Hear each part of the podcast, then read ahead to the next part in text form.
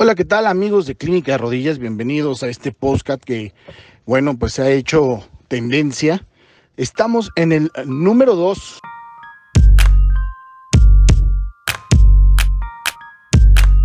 donde vamos a hablar de un artículo muy interesante que me he encontrado en las lecturas que hago de manera diaria. Y este fue publicado en la revista de estudios tisulares en especial eh, unos autores de origen asiático, Chen Lu, en el 2017, en octubre, publica un artículo donde compara los meniscos con el cartílago articular y con el núcleo pulposo.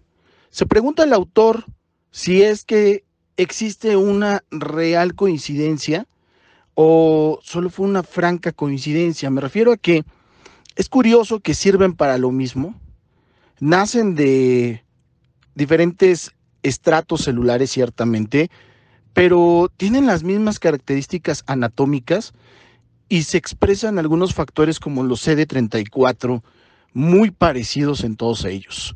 Sé que te puedo estar platicando de cosas muy especializadas, pero pon atención en lo que te voy a decir. Resulta que el cartílago articular sirve para soportar la acción del peso del cuerpo y solo está hecho para eso, no tiene ninguna otra función. Es curioso que el núcleo pulposo que se encuentra en los discos intervertebrales de tu columna sirve para soportar el peso del cuerpo. Pero no solo eso, resulta que coincidentemente los meniscos sirven para soportar el peso del cuerpo.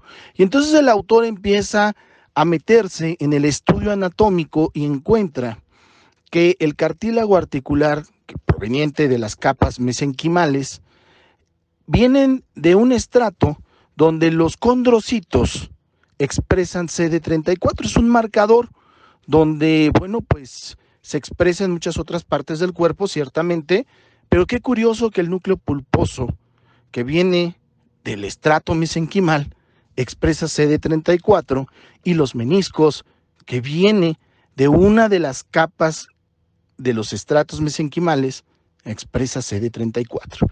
Y entonces empieza a adentrarse y dice, bueno, ¿qué pasa en la diferenciación? Es mucha coincidencia que el cartílago articular es avascular, no tiene vasos sanguíneos.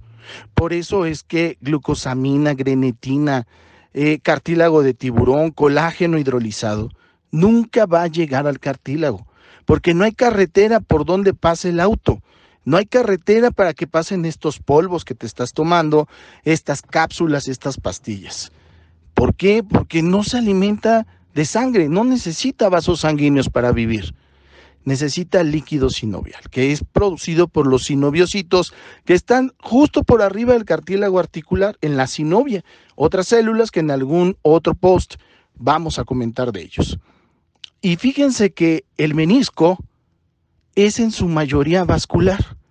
Y es que produce algo que se llama metaloproteinasa y en su diferenciación, porque el menisco es un tejido especializado, solamente hay meniscos en la rodilla y en el hombro, pues resulta que tampoco necesita tantos vasos sanguíneos para poder diferenciarse e incluso una de las clasificaciones que usamos los ortopedistas para las lesiones es las zonas de vascularidad.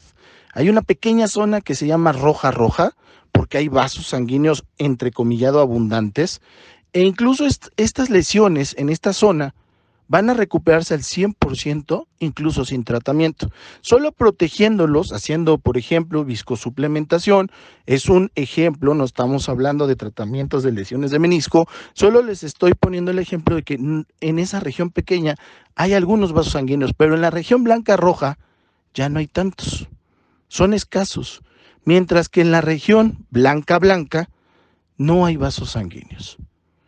Y después se va el autor a buscar en el núcleo pulposo, en el disco intervertebral que está en tu columna, y no hay vasos sanguíneos. ¿Y qué creen que expresa? En su diferenciación, también metaloproteínas. Qué curioso. Entonces, estas son de las curiosidades que la medicina tiene y que de repente los autores dicen, sirven para lo mismo, tienen una anatomía muy parecida, tienen diferenciaciones muy parecidas y expresan algunos eh, íconos de la medicina muy parecidos. Estas curiosidades médicas nos llevan a pensar que funcionan entonces para algo muy similar, que es en conjunto el soporte del cuerpo, el soporte del impacto, pero no solo eso, sino que además pueden curar muy parecido. De ahí que vienen muchos tratamientos que se parezcan en rodilla, en cadera y en columna. Recordar que en cadera también hay cartílago articular.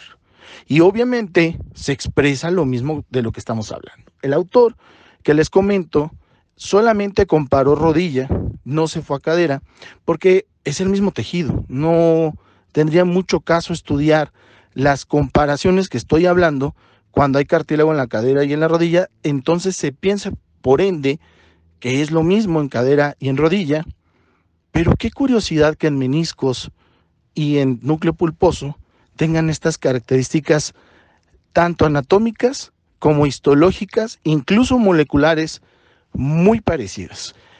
El autor concluye diciéndonos que entonces los tratamientos que utilizamos para rodilla muy probablemente también sirvan para columna. En clínica de rodillas utilizamos tratamientos muy parecidos, que obviamente están publicados tanto para la degeneración del núcleo pulposo, que en este caso puede dar un síndrome de disco negro, en algún otro post vamos a tocar el tema, y que es cuando tu columna se empieza a degenerar. Y también se utiliza para lesiones de menisco y lesiones del cartílago con alto, muy alta efectividad. 92% de nuestros pacientes no se operan. Yo soy el doctor Díaz Campuzano y fue para mí un placer estar en este número 2 de los podcasts de Clínica Rodillas.